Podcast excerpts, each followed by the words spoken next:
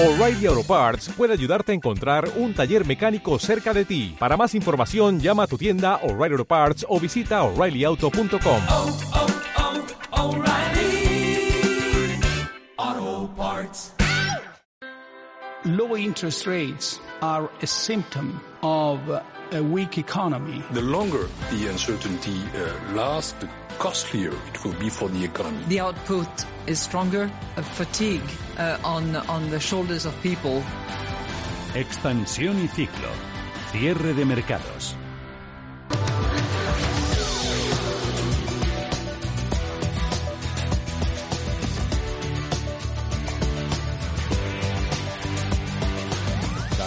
4 y 9 minutos de la tarde, el Fondo Monetario Internacional prevé que el PIB de España caiga en 2020 este año un 12,8%, que es más de todo lo que perdió la economía española en la última crisis. Las previsiones que ha presentado hoy el organismo son especialmente duras en el caso de España, junto con Italia, los que salen peor parados de todos los países europeos. Advierte además el fondo que la capacidad de más estímulo fiscal está muy limitada. Se refiere evidentemente al caso de España. Expansión y ciclo con Alma Navarro, con Mireia Calderón y con Paul Mielgo. Dos meses eh, después de pronosticar la mayor recesión mundial en casi un siglo, el Fondo Monetario Internacional ha presentado hoy su actualización de previsiones económicas mundiales, eh, una actualización todavía más sombría que la de abril. El FMI eleva la caída del PIB español en 2020 del 8 al 12,8% tras el confinamiento. The COVID-19 pandemic pushed economies into a great lockdown that saved lives but also triggered La economista jefe, Gita Gopina, en la presentación de la actualización de su informe World Economic Outlook de junio, asegura que la economía global se enfrenta a una recuperación difícil incluso después de que los gobiernos actuaran rápidamente para mitigar el daño y los países comenzaran a reabrir. However, in the absence of medical solution, the strength of this recovery is highly uncertain. Para España, el fondo espera la mayor contracción de las economías avanzadas con una caída del 12,8% este año, solo equiparable a la de Italia, aunque confía que la actividad recupere el pulso después y el PIB rebote un 6,3% durante el próximo ejercicio. El desequilibrio llegará también a las cuentas públicas y el déficit de España se disparará hasta el 13,9%, mientras que la deuda escalará hasta el 123,8% del PIB en 2020.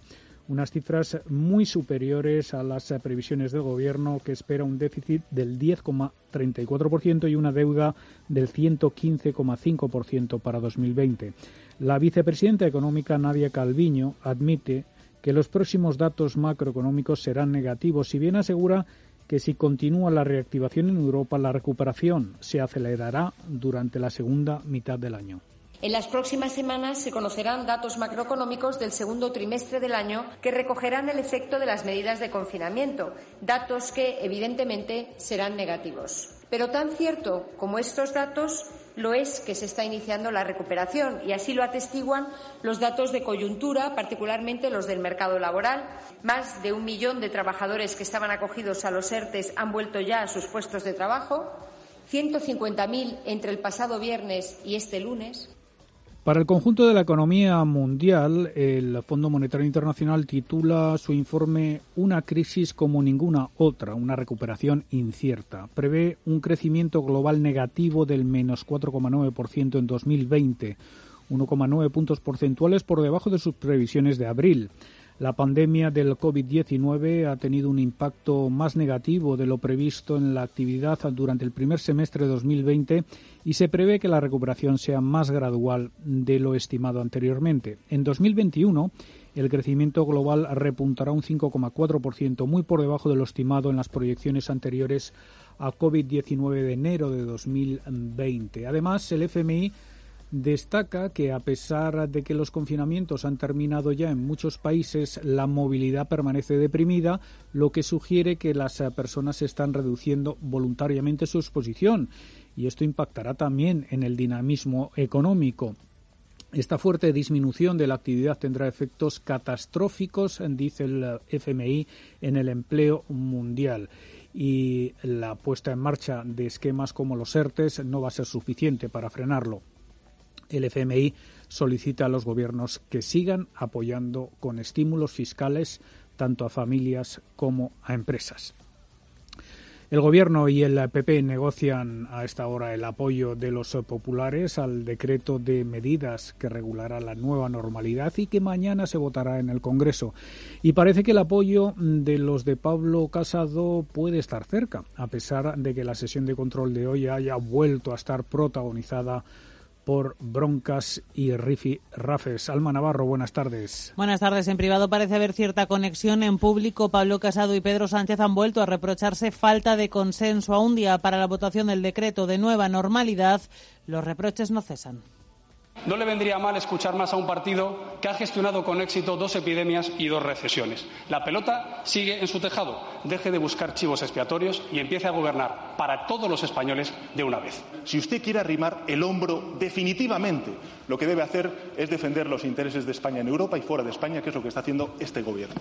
Las acusaciones más graves han llegado a cuenta de las cifras de la pandemia. La vicepresidenta del Gobierno, Carmen Calvo, ha defendido que esos datos de fallecidos son los que proporcionan las comunidades autónomas. El Partido Popular, con Cayetana Álvarez de Toledo, responde que el homenaje del 16 de julio se lo hace el PSOE a sí mismo. Cuéntelos, reconózcalos.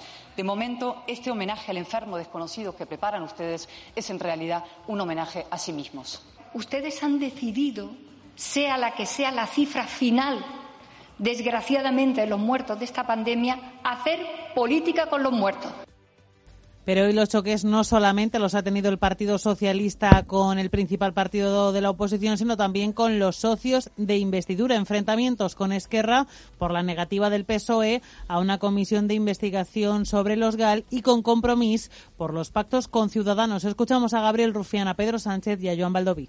Llámanle miedo, llámanle X. Ahí está el legado, la historia de Felipe González, uno de los grandes modernizadores de la España democrática. Que viene a ser como una promiscuidad política variable. Mañana será cuando el Congreso vote el decreto de medidas para la nueva normalidad. Parece que el Ejecutivo estará hasta última hora con las negociaciones para garantizarse los apoyos, sobre todo los del PP, de los populares. La encargada de esas negociaciones es Ana Pastor. De parte del Gobierno, el ministro de Sanidad, Salvador Illa. Esa nueva normalidad eh, está dejando los primeros rebrotes en nuestro país. Los principales escenarios residencias de ancianos, reuniones familiares, hospitales, explotaciones agrarias y también casos importados.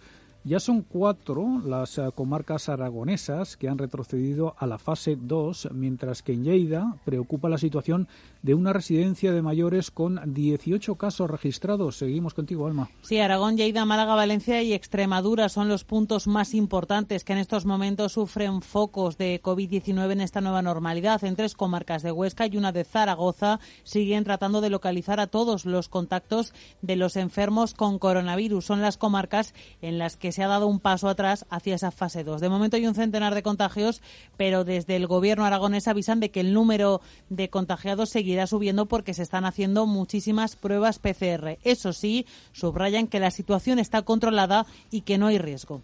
Lo preocupante no es que podamos tener 50 casos de los cuales 42 o 44 o 45 sean leves, sino que esos casos puedan producir segundas o terceras generaciones de transmisión que puedan llegar a poblaciones más sensibles. Los brotes registrados en Navarra y Valencia también siguen sumando casos. Son brotes relacionados con reuniones familiares. En Málaga, otro brote, en este caso en un centro de menores gestionado por la Cruz Roja. Y en Madrid, la presidenta de la comunidad, Isabel Díaz Ayuso, no descarta que se tenga que cerrar algún municipio. Pide también protocolos más estrictos en el aeropuerto de Barajas. Queremos hablar ahora también con la delegación del Gobierno y ver de qué manera tenemos algún protocolo para que decidan con las competencias en seguridad que sí tiene el Gobierno de España, ver si se pueden confinar o cerrar temporalmente municipios. Desde el Ejecutivo defienden el protocolo triple que se está aplicando en todos los aeropuertos españoles, dice el ministro de Transportes, José Luis Ábalos, que es el mismo que se está aplicando en los aeropuertos europeos. Estamos tomando eh, las mismas medidas en toda Europa. No hay menos medidas que otros aeropuertos, ni de Roma ni París, pero yo no he visto a la alcaldesa de París ni de Roma eh, decir nada respecto de sus aeropuertos. Madrid recuerda que hay dos casos de contagio importados ingresados en hospitales. Gracias, Alma. Seguimos a la espera de saber si finalmente Gobierno y agentes sociales eh, llegarán hoy a un acuerdo para la prorrogación de los ERTES. Buenas tardes, Mireya Calderón. Buenas tardes, Paul. El Ejecutivo y los agentes sociales llevan reunidos desde las nueve de esta mañana para intentar llegar a un consenso en los puntos que más diferían, que se mantenían anclados en las exoneraciones. Patronal y sindicatos rechazan mantener la doble escala de exoneraciones a las cotizaciones sociales de las empresas que premia en mayor medida a las que sacan a trabajadores del expediente. Para convencer a comisiones obreras, UGT y especialmente a COE, el Gobierno ha incrementado la cobertura de las exoneraciones respecto a sus primeras propuestas y las ha extendido a los ERTES por causas objetivas, algo que ha sentado muy bien a los agentes sociales. Unai Sordo, secretario general de comisiones obreras. En este momento estamos cerca de alcanzar un acuerdo para la renovación de los ERTES hasta el 30 de septiembre. La última propuesta todavía le queda algún fleco por resolver, pero en principio recoge el conjunto de derechos que habíamos adquirido en las últimas negociaciones y además facilita que las empresas que ya no van a tener una fuerza mayor para acogerse a un, a un ERTE, pero sí causas económicas, causas de caída de la demanda, van a poder utilizarlos también en una condición ventajosa para así evitar los despidos. El dirigente sindical además ha declarado antes de unirse a la reunión que los ERTES de fuerza mayor activados como consecuencia de la pandemia se prolongarán en condiciones suficientemente buenas porque las posturas no están alejadas. La vicepresidenta de Asuntos Económicos, Nadia Calviño, ha dicho hoy que en breve habrá un acuerdo para prorrogar las condiciones de los expedientes de regulación temporal de empleo por COVID-19, pero ha advertido de que en el futuro los ajustes se deben hacer por horas y no por trabajadores, por lo que tendrán que seguir trabajando. Tendremos que seguir trabajando con los agentes sociales en mecanismos que permitan que de cara al futuro los ajustes se hagan en horas y no en trabajadores, para impulsar la formación, la distribución irregular de la jornada laboral, la reorientación profesional de todos los trabajadores que no puedan reincorporarse al mercado inmediatamente. En el día de ayer, el gobernador del Banco de España, Pablo Hernández de Cos, ya se mostró a favor de prorrogar los ERTES vinculados al coronavirus para evitar ahondar en la crisis económica tendría sentido extender los, los, los ERTES, los expedientes de regulación temporal de empleo, en algunos sectores o empresas que seguirán, como todos sabemos, muy afectados eh, por la crisis en, en, los próximos trimestres. Y, en paralelo, debe también asegurarse eh, el funcionamiento de los mecanismos de flexibilidad disponibles para las empresas, cuyo papel es absolutamente crucial para permitir potenciales ajustes estructurales derivados de la crisis. Y en relación a ellos, Miguel Ángel Garrido, presidente de CEIN, apuesta también por ellos al ser una herramienta estupenda, pero ya viciada lo primero que hay que hacer, desde luego, es ayudar a las empresas a que adecúen su estructura de gastos a la realidad de la actividad que tienen. Y eso pasa por los ERTES. Los ERTES, que es una medida eh, estupenda, una herramienta estupenda, pero está viciada. Y está viciada porque hay una cláusula de mantenimiento del empleo seis meses después de finalizar la, alerta que todos sabemos que es de imposible cumplimiento. Es decir, a final de año las empresas no van a tener la actividad que justifique que tengan el 100% de las plantillas. Y como esto no se rectifique, va a suponer dentro de seis meses un drama para muchas empresas. Todo apunta a que finalmente hoy se llegará a un acuerdo para llevarlo al Consejo Extraordinario este viernes, aunque tendremos que esperar a las próximas horas o minutos para poner fin a uno de los temas que más problemas ha generado para patronales, sindicatos y gobierno en el último mes.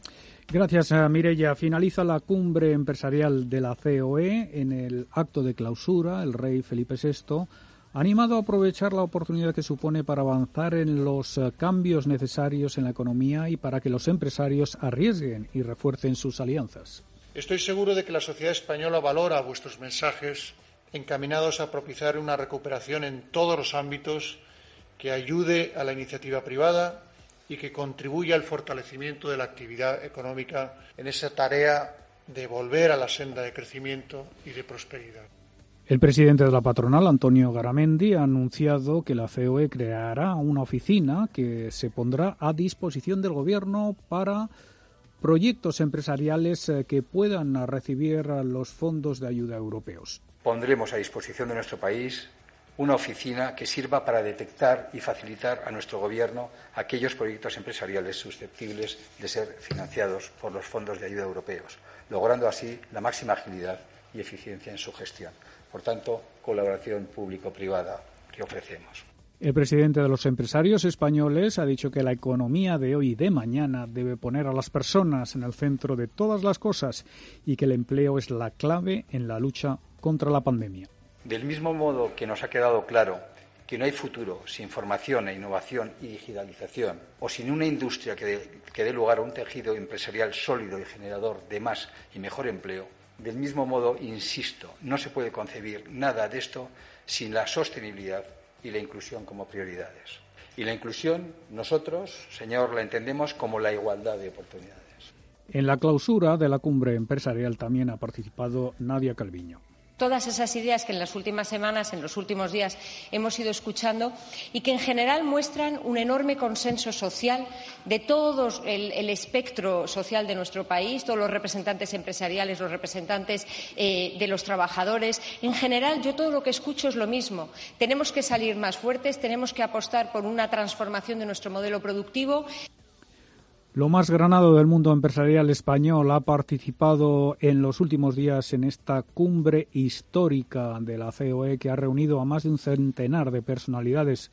Muchos han expuesto sus recomendaciones al Gobierno para impulsar el proceso de reconstrucción económica con el mayor consenso posible. En la cumbre de la COE se ha hablado y mucho de los fondos eh, que la Unión Europea enviará a España a partir del próximo año para modernizar la economía y sobre todo de la agenda reformista que irá vinculada a esas ayudas. En otro encuentro virtual de Nueva Economía Forum, el presidente de la patronal de fabricantes de vehículos, eh, ANFAC, José Vicente de los Mozos, ha advertido de que derogar por completo la reforma laboral del Partido Popular lo único que provocaría es inseguridad jurídica a las empresas. Y yo creo que ahora destruirlo por destruirlo, lo único que genera es inseguridad jurídica porque van a ver fuera de España qué está pasando en nuestro país y después que la reforma laboral se quiera mejorar, se quiera optimizar, evidentemente que seguramente hay artículos que puedan ser mejorables. Yo no estoy en contra el presidente Adam Fac sí se ha mostrado a favor de la prolongación de los expedientes de regulación temporal de empleo por causa de fuerza mayor debido a que en su opinión son una herramienta que da flexibilidad a las empresas para adaptarse a las distintas situaciones que puedan darse en los próximos meses. La pandemia está desvelando la fragilidad de las cadenas de suministro, aumentando la posibilidad de fraude y riesgo del negocio, según alerta un estudio de Refinitiv, firma proveedora de datos e infraestructura de los mercados financieros. Hablamos con María Sánchez Marín, directora de Performance para la región EMEA en Refinitiv. Muy buenas tardes. Hola, buenas tardes. Las cadenas de suministro globales, eh, bueno, generan ventajas competitivas a las empresas también reducen costes eh, para los eh, consumidores, pero en su estudio también se apuntan riesgos significativos. ¿Cuáles destacaría?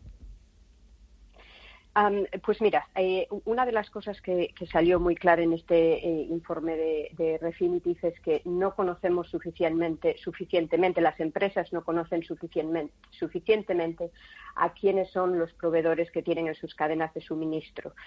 Eh, casi la mitad eh, de, los, eh, de, los terceros en las cadenas de suministro de las empresas españolas no pasan por procesos de investigación suficientemente fuertes para de que sabemos con quién estamos haciendo negocios, a quiénes son esas entidades. Y eso expone a las empresas a un determinado tipo de riesgos, pues desde el primer, desde poder estar haciendo negocios con empresas eh, que estén ligadas a procesos de corrupción, a empresas que estén involucradas en, temas de, limpieza de capitales y también cuando estamos hablando de, cadenas de suministros de, determinados sectores, pues eh, eh, cada vez más estamos viendo riesgos de, involucrarnos con entidades que puedan estar ligadas a eh, a, crímenes medioambientales, a crímenes de, temática social, trata humana, imagínate la cadena de producción, etcétera. Efectivamente, la ecodelincuencia o el ecoblanqueamiento se está haciendo cada vez más común, ¿no? Ah, sí, y, eso fue uno de los datos que, salió muy claro de, eh, en esta encuesta. Eh, el 84% de los inversores institucionales ah, que encuestamos ah, confirmaba que el ecoblanqueamiento se estaba haciendo cada vez más, eh, más común. ¿En qué consiste realmente el ecoblanqueamiento? Es decir, proveedores que están contaminando, pero ¿de qué manera maquillan digamos, ese delito. Sí, es, es un poco eh, facilitar credenciales medioambientales que son engañosas. Pues eh, a lo mejor utilizar hay datos o hablar, eh, imagínense en sus informes anuales, eh, estas, las empresas pueden estar hablando ah, de, ah, de, políticas internas que favorezcan el medio ambiente cuando realmente si empiezas a mirar la información, los datos, el impacto medioambiental que tienen es superior a lo que están anunciando o hablan de políticas medioambientales que no son todo lo eh, que no llegan todo lo lejos que podrían llegar. Entonces dan una impresión a lo mejor errónea de lo que estas empresas pueden estar haciendo. Y qué consecuencias tiene todo esto María qué efectos puede tener para una empresa cuando se externalizan servicios o subcontratas eh, sin haber llevado a cabo la, la auditoría o el due diligence eh, de esos terceros. Pues, eh, eh, por una parte, riesgos legales, porque en muchos casos estas empresas se pueden estar em, exponiendo a romper eh, leyes locales o, leyes internacionales sobre determinada temática. Por ejemplo, mira, en, 2019 ah, se llegaron a, se batieron récords de multas en Estados Unidos por temas de corrupción en, las eh, cadenas de suministro. 2, billones, 2 billones de dólares a empresas internacionales. Esto no son empresas eh, norteamericanas, son empresas internacionales eh, haciendo negocios a nivel internacional. Entonces, las multas, definitivamente uno de los, de los grandes riesgos. este tipo de investigaciones también puede llevar a, imputar a individuos directamente en estos temas. Y luego también son sobre todo eh, temática reputacional. Eh, a día de hoy eh, los, clientes ah, de la mayor parte de estas empresas están demandando una, una mayor transparencia en las cadenas de suministro y el impacto reputacional que puede tener para una empresa el estar asociado con, en su cadena de suministro con determinados tipos de entidades o con determinados tipos de crímenes puede ser fatal para estas empresas. una de las cosas que salía en la, encuesta de Refinitiv era que, a pesar de que eh, no se hacían estos due diligence a suficiente número de entidades, las empresas se daban cuenta de que un enorme eh, tanto por ciento del valor de su organización se podría perder si se ven rompiendo alguna ley dentro de este, eh, dentro de este ámbito. Hasta el 25% del valor de esa empresa podría desaparecer. Entonces, ya solo desde, ese punto de vista ah, es tremendamente importante. Luego, por otro lado, también está el tema de los inversores. Ah, cada vez los inversores buscan mayor transparencia, mayor entendimiento en términos de las cadenas de suministros de las empresas en las que van a, invertir. Una de las cosas que, salía, por ejemplo, en, eh, en, la encuesta era que el valor que estos eh, inversores institucionales atribuyen a una empresa puede crecer hasta un 36% ah, cuando hay una alta evaluación, por ejemplo, de temas eh, medioambientales, de temas sociales, de gobernabilidad. Entonces, a, todo eh, tipo de niveles, desde reputacionales, riesgo regulatorio o atraer la inversión que necesitan. Desde luego que si en algo ha afectado la pandemia del COVID-19 es en las cadenas ah, de suministro. Lo vamos a dejar aquí. Damos las gracias a María Sánchez Marín, directora de Performance para la región EMEA en Refinitiv Muchas gracias, María. Hasta una próxima ocasión.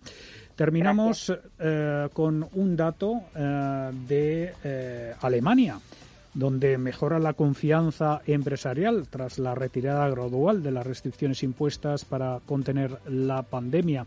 Esto al menos es lo que refleja el Instituto IFO, que ha subido su índice a 86,2 puntos desde los 79,7 de mayo, registrando así su mejor lectura desde el pasado mes de febrero.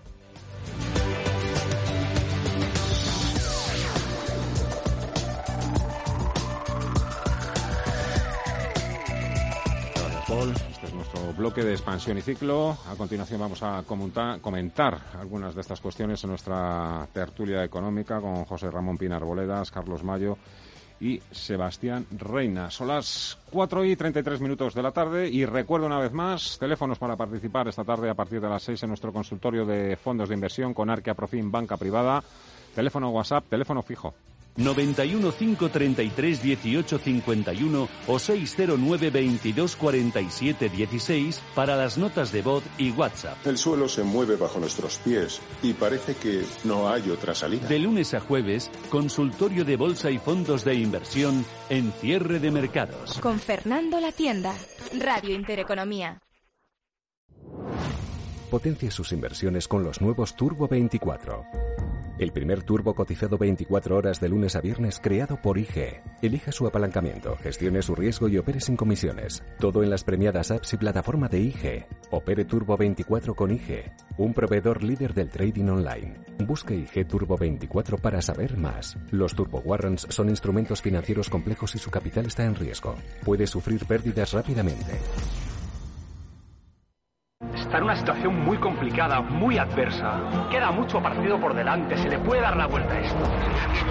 Las remontadas no son una cosa mía, son una cosa nuestra. Nos toca remontar. En Santander estamos poniendo todo nuestro empeño y solidez para hacerlo posible y para que este verano puedas viajar y apoyar a nuestro turismo. ¡Vamos!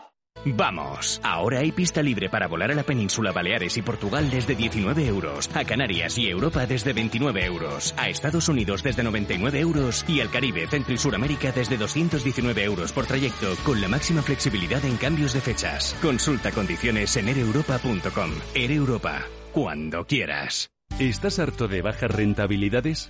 ¿No quieres seguir pagando altas comisiones? Traspasa tus fondos de inversión a Finicens y podrás obtener una mayor rentabilidad. Más información en el 910-483-004 y en finicens.com. Finicens, especialistas en inversión pasiva.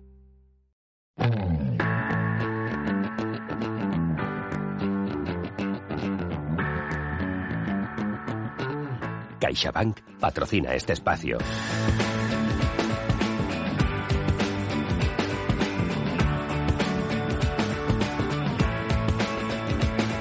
A ver si conseguimos levantar un poquito el ánimo porque hoy viene bastante tocado tras esas previsiones sombrías, perspectivas que ha dibujado el Fondo Monetario Internacional para la economía mundial en general, pero muy en particular en el caso de España. Salimos con la cara muy, muy, muy, muy pintada Dice el fondo que vamos a, sufrir los españoles la crisis más profunda entre las economías de todo el mundo. José Ramón Pinar Boledas, ese, ¿qué tal? Muy buenas tardes, José Ramón. Muy bien. Bueno, durante unos años hemos sido los que más crecíamos entre las economías desarrolladas. y, siempre cuando hay el que, más sube más puede bajar o sea que, y, además tenemos una economía que depende de una cosa que es el, el turismo que se basa en la movilidad de la gente. Y si hay algo que ha atacado el coronavirus, el COVID-19, es la movilidad de la gente. O sea que no era nada de extrañar. Eso es lo que yo lo que pasa es que las ha empeorado en el caso de España y mucho. ¿eh? La última previsión creo que fue hace dos meses, ocho y pico daba, ahora menos doce con ocho. espera, espera, espera un segundito, José Ramón. Ahora, ahora lo, lo, comentamos. Carlos Mayo, catedrático, Universidad Carlos III. Don Carlos, ¿cómo estamos? Muy buenas tardes. Pues estoy aquí un poco apesadumbrado por lo que dices, ¿no? Pero tendremos que afrontarlo de la mejor manera. Pues claro, exactamente. Salir saldremos. Lo que pasa es que hay que intentar salir de la mejor forma, ¿no? Eh, evidentemente esto no, es, esto es. No, no, no es fácil dar con la solución porque ahora mismo eh, yo creo que es eh, esto no lo discute nadie, que es el momento, no es el momento de ajustarse el cinturón. Ahora hay que hacer frente a todos esos ERTES, ceses de actividad etc, etc, pero más tarde, más temprano. Podemos comentar, por ejemplo, también ayer la intervención de Hernández de Cos en el Banco de España, que la verdad es que dejó también las cosas bastante bastante claras. Por lo menos marcó una hoja de ruta. Podremos estar o no de acuerdo, pero pero desde luego parece que sí, que, es el antídoto que, necesita la economía española. Sebastián Reina, Instituto para la Formación del Trabajador Autónomo. Muy buenas tardes, Sebastián. Hola, buenas tardes. Oh, qué daño que hacen los números ¿eh? del Fondo Monetario Internacional. Sí, sí, sí, pero vamos, yo creo que como le pasa a Carlos de José Ramón, no, yo por lo menos no estoy sorprendido, ¿no? Es decir, claro, yo tampoco. eh, es una economía española, la economía española es una economía muy dependiente en todos los sentidos, por supuesto muy dependiente particularmente del turismo y de los servicios eh, que van vinculados al turismo y por lo tanto es razonable que tengamos una caída fuerte. Otra cosa que por otra parte también se prevé es que el 2021 tengamos una, digamos, un desarrollo o un crecimiento un poquito superior incluso a, los otros, ¿no? Con lo cual iremos recuperando camino. El, el 2020 inevitablemente está perdido. Es decir, es un año para España ya prácticamente perdido, muy difícil de recuperar y debemos ya estar pensando todos en el 2021 cómo, cómo hacemos las cosas para que realmente volvamos a recuperar. Sí, pero que es que hay que acabar este 2020. Ahora mismo estamos en plena fase, por ejemplo, de, para negociar el, eh, el aplazamiento o alargar los ERTES, por ejemplo, para evitar recaídas. Bueno, lo lógico será que se alarguen por lo menos hasta septiembre yo creo que el gobierno ha dicho hasta septiembre, pero no hasta septiembre porque vaya a ser hasta septiembre, sino alarguémonos por lo menos hasta septiembre y, y, en septiembre nos volvemos a sentar y vemos a ver, primero, qué número de trabajadores siguen en el ERTE, si, ese, si esa gente que está en el ERTE de esos trabajadores están en sectores que no hay más remedio que volverles a dar otro respiro de otros tres meses y cuánto nos va a costar, porque claro, es que los ERTE le cuestan al erario público. Sí, sí, pero hasta septiembre, eh, perdona que te, que te interrumpa, José Ramón, eh, Italia, Francia, Alemania, que han prorrogado esa ayuda hasta final de año, no hasta el 30 de septiembre. Solamente que hay un tema, que es que Italia nunca le han importado las cuentas públicas y por tanto le trae sin cuidado y Francia sabe que tiene una economía desde, el punto de vista de cuentas públicas mejor que la española. El problema nuestro es que qué hacemos porque vamos a ver seguimos con el, el Cid Montoro digo el Cid Montoro porque es como eh, los presupuestos que seguimos teniendo son los de Montoro, que murió políticamente hablando, espero que no físicamente, al revés, le deseo mucho, mucha salud, murió hace dos años. Pero ese Cid Montoro va, montado en una vía babieca, que es los presupuestos prorrogados, que le están pegando por todas partes. Le suben, eh, digamos, los, los, gastos de los ERTES, de los ERES, no, no tenemos ingresos por parte de la Seguridad Social suficientes porque la gente no está trabajando y por tanto no está cotizando.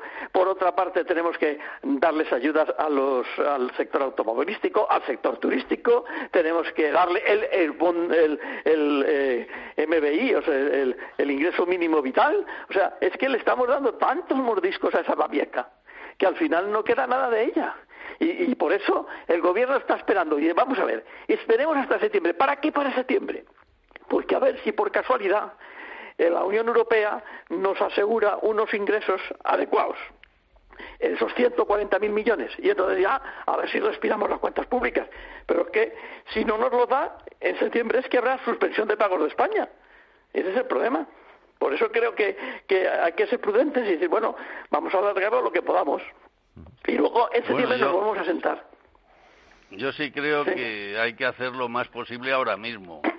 Si el año el año 2020 está muy mal, dado que España tiene se basa sustancialmente en el turismo y la automoción y que los dos sectores están dañadísimos. Pero yo creo que tenemos que ponernos a trabajar todos juntos ya mismo.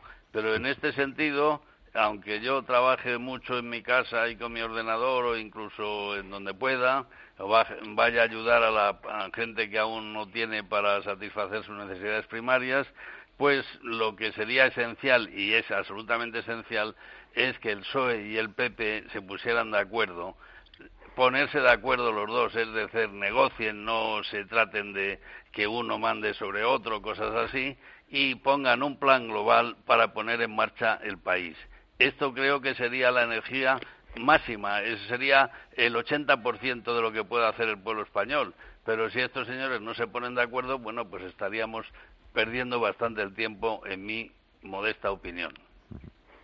Pero vamos a ver. Eh, a ver, a ver, primero, espera, Sebastián, Sebastián, primero. Sí, no, no, no, dos cuestiones. No, primero, 100% de acuerdo con Carlos, ¿no? Por supuesto, el elemento central. Ahora, también es verdad por, que... por pedir que no sea. Por supuesto, no, pero, pero hay que tener en cuenta un elemento. No pidamos el consenso en el 100% de asuntos. Es decir, o sea, yo lo que creo fundamentalmente es que Pepe y PSOE se tienen que poner de acuerdo en cuatro o cinco básicos. Y uno de ellos, fundamentalmente, es cuánto dinero hay que poner en la globalidad. Es decir, cuánto hay que, hay que poner y cuánto viene de Europa y cuánto vamos a endeudarnos. yo creo que ese es el elemento central. Luego ya puede haber matices y diferencias, porque, porque si pedimos el 100% de acuerdo, va a ser imposible. Y por lo tanto, eh, mejor evitarlo, ¿no? Eh, con respecto al tema de los ERTE, hombre, yo creo que hay dos cuestiones distintas.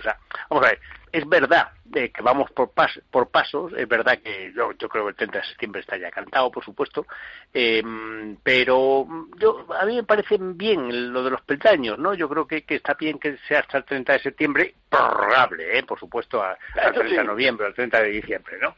Eh, por supuesto, porque yo creo que hay que ir viendo la, evolución paso a paso. Y luego hay una cuestión importante, no es tanto el problema de ERCE se mantienen o no, sino en qué condiciones se mantienen y para quién.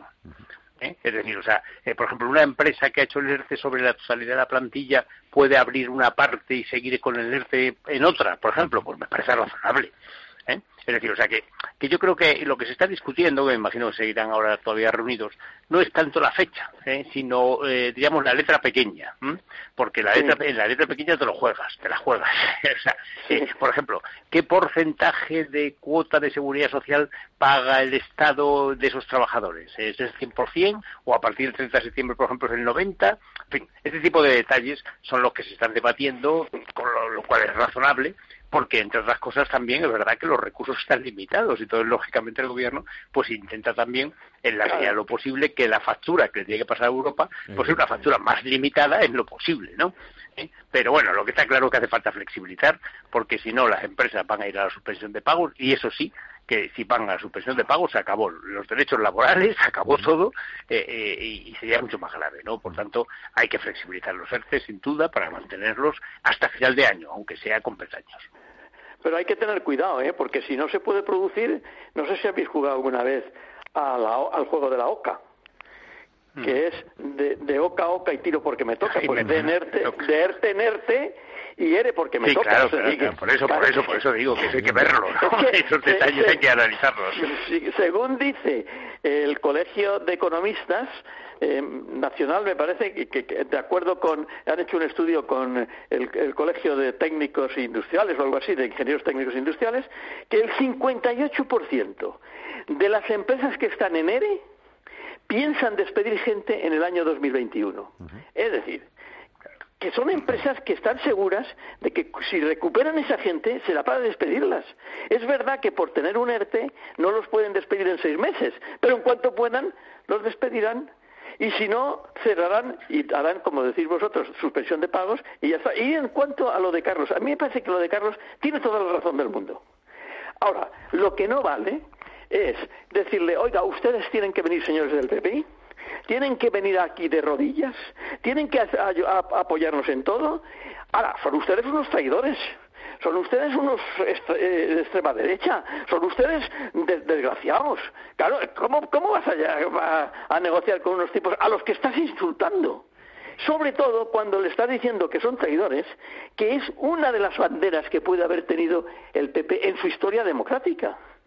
Yo creo, yo creo que es que, eh, ¿por qué? Porque el señor Sánchez pone cara de bueno, pero luego tienes ahí a toda la patulea, perdón, a todos los ministros, retiro de patulea, a todos los ministros y ministras diciendo, oiga, es que ustedes son de extrema derecha, oiga, es que ustedes son traidores, oiga, es que en Europa ustedes están mm, yendo contra los intereses de España. No, señor, están diciendo lo que ellos creen que se tiene que hacer y, los, y lo que están defendiendo el gobierno son los intereses de este gobierno que necesita el dinero para seguirse manteniendo en el poder y claro pues o sea tampoco tampoco eh, creamos que es que es que es que es muy difícil negociar así. Yo creo que el PSOE es, está en un alarde de cinismo de tal calibre con el PP que el PP al final se cabrea y eso es así.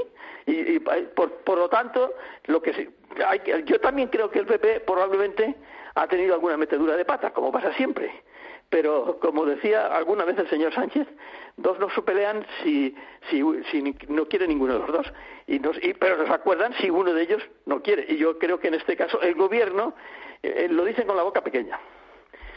bueno, yo creo que en, definitiva, José Ramón, estamos todos de acuerdo que deberíamos tratar de mantener los empleos de autónomos, empresas y empresas y sectores, ¿no? Y eso representa un trabajo muy serio de la gente que más sepa y más sea capaz, porque si no va a haber muchísima gente que se dé de baja de la creación productiva o de generación de generar valor económico para la sociedad. Viene la cosa muy difícil. Pues, ¿Alguno de vosotros tres es de los 100, de vosotros dos, es de los 100 economistas seleccionados pues para...? no, no, yo no, he, yo no, he llegado particularmente a ese, a ese galardón. ¿no? Yo, no soy, yo no soy ni economista ni seleccionado. Carlos, Mayor, Carlos Mayor al 101. claro, claro. Pero, se quedó, se quedó ahí en la posición. No, había ya para más. No había, no había, más cubiertos. Entonces, siguiendo con el discurso, Mira, yo creo que la economía mundial se va a reajustar de una forma diferente a como estaba antes de que viniera este bicho a, darnos, a, trastocarnos toda nuestra vida. Pero entonces España se tiene que adecuar a esa nueva economía mundial. Por ejemplo, en el petróleo ya se está viendo que está subiendo, ya hay backwardation sobre el petróleo, es decir, las posiciones de largo plazo ya empiezan a ser más altas que la de contado. ¿Eh? Entonces, y ese es el mercado del petróleo, el cual sabemos todos que nos afecta muchísimo por la energía, ¿no? Y también se, adecuará, bueno, el, tema de la automoción en Europa, pues va a haber, por lo visto, eh, un par de millones de coches menos que se vayan a vender, a, amén de tener que cambiar la tecnología de los que se vendan. Y alguna que otra relocalización. Claro, eso es, eso es posible. Y después lo que digo yo, mira, muchas empresas a lo mejor se tienen que cerrar o se podían no cerrar si se les da una salida. Pero también una de las formas de salida es ver por sectores cómo se pueden agrupar las empresas en España para que mantengan la capacidad productiva de ese sector. por ejemplo, hay un sector muy curioso que es el de la banca. La banca está teniendo unos rendimientos tan bajos que probablemente no habrá más remedio que hacer fusiones para que los gastos generales no se coman el margen financiero, que como dicen los banqueros. Pero claro, el problema es, ¿esas fusiones deberán ser dentro de España o intraeuropeas? A lo mejor es mejor que sean intraeuropeas, mm. para que sigamos teniendo competencia en España. Pero eso, eso hay que hacerlo rápido, porque si no, es que otro de los problemas que vamos a tener es que la banca, que es una de nuestras industrias, no lo olvidemos, empiece a perder valor y claro, pues así está el IBEX 35, que no levanta cabeza. No es lo que ha hecho hoy, ¿eh? no tengo ni idea.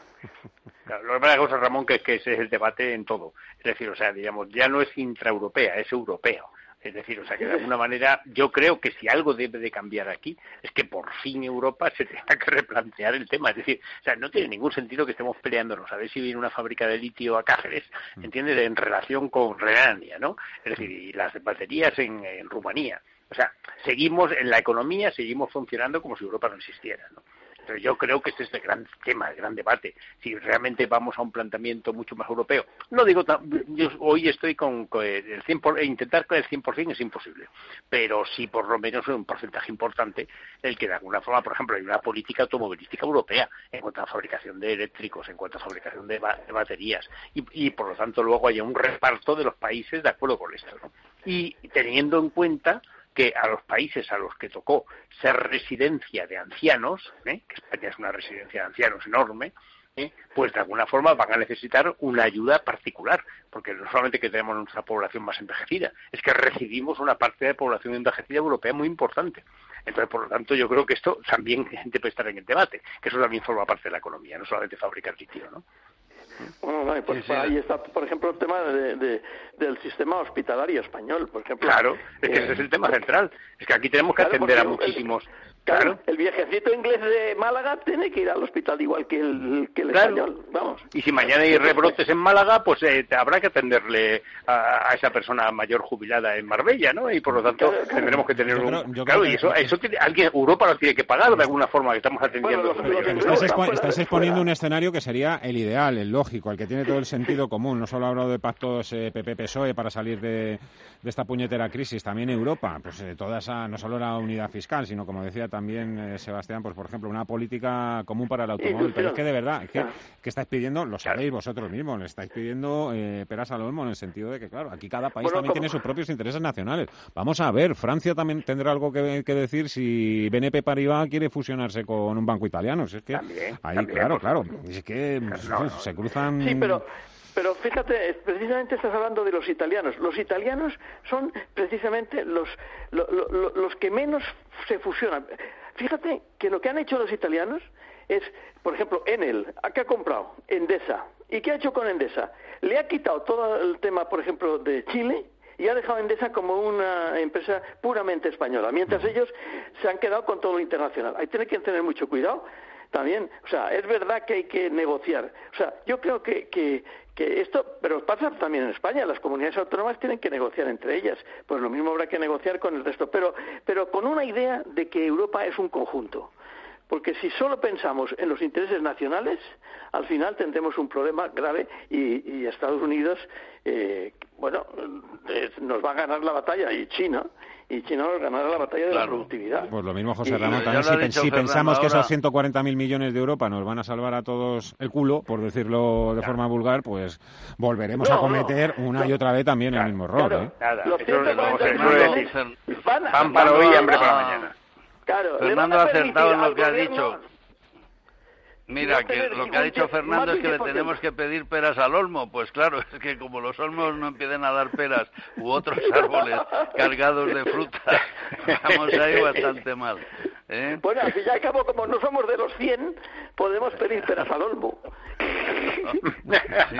Oye, ¿os, imagináis 100 economistas cabalgando juntos por el desierto del COVID-19? ¡Horror! Hombre, Eso puede ser mortal, ¿eh? tremendo. Tenemos que traer a... van en grupos, en grupos peor. tenemos que traer de otras profesiones. Eh, esto lo hablamos ya la semana pasada, ¿no? Contigo, Sebastián. Yo hubiera sido también un poco más eh, razonable haber reducido. No, no decimos que el presidente no se tenga que apoyar precisamente en el talento o en las personas más brillantes de este país en este terreno, pero 100 es que, claro, es que esto puede convertirse en una torre de Babel, ¿no? Hay que actuar como hay que actuar como actuaría una empresa cualquiera. mejor con tres o cuatro consejeros que, tengas ahí, uno para esto y, lo otro, y ya está. Sí, sí. bueno, no, pero que es que. Porque a fin de cuentas, lo que tú decidas, lo que digan los expertos, lo va a tener que aprobar el Parlamento. por lo tanto.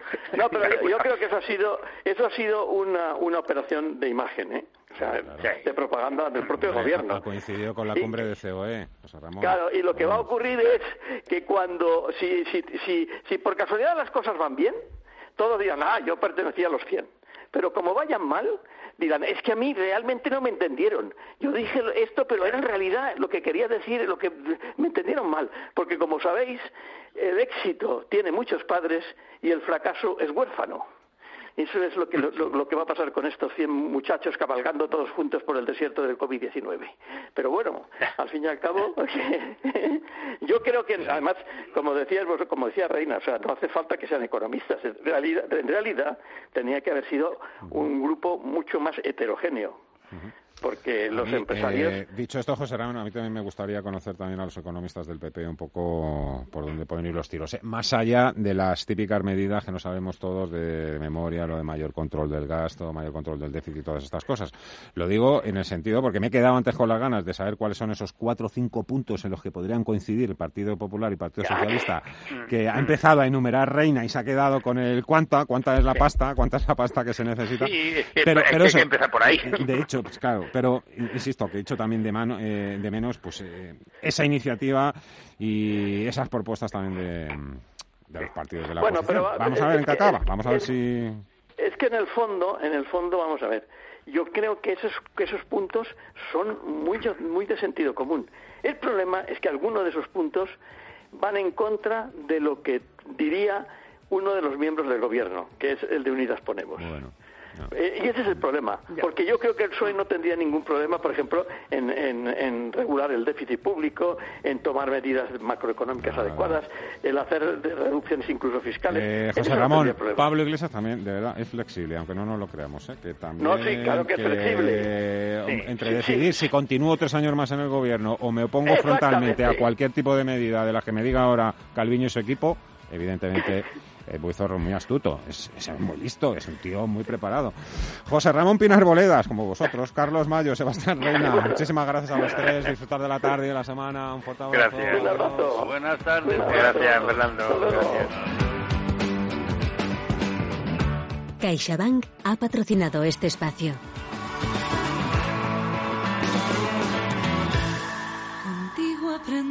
Lo normal para nosotros siempre ha sido estar a tu lado y al de tu negocio.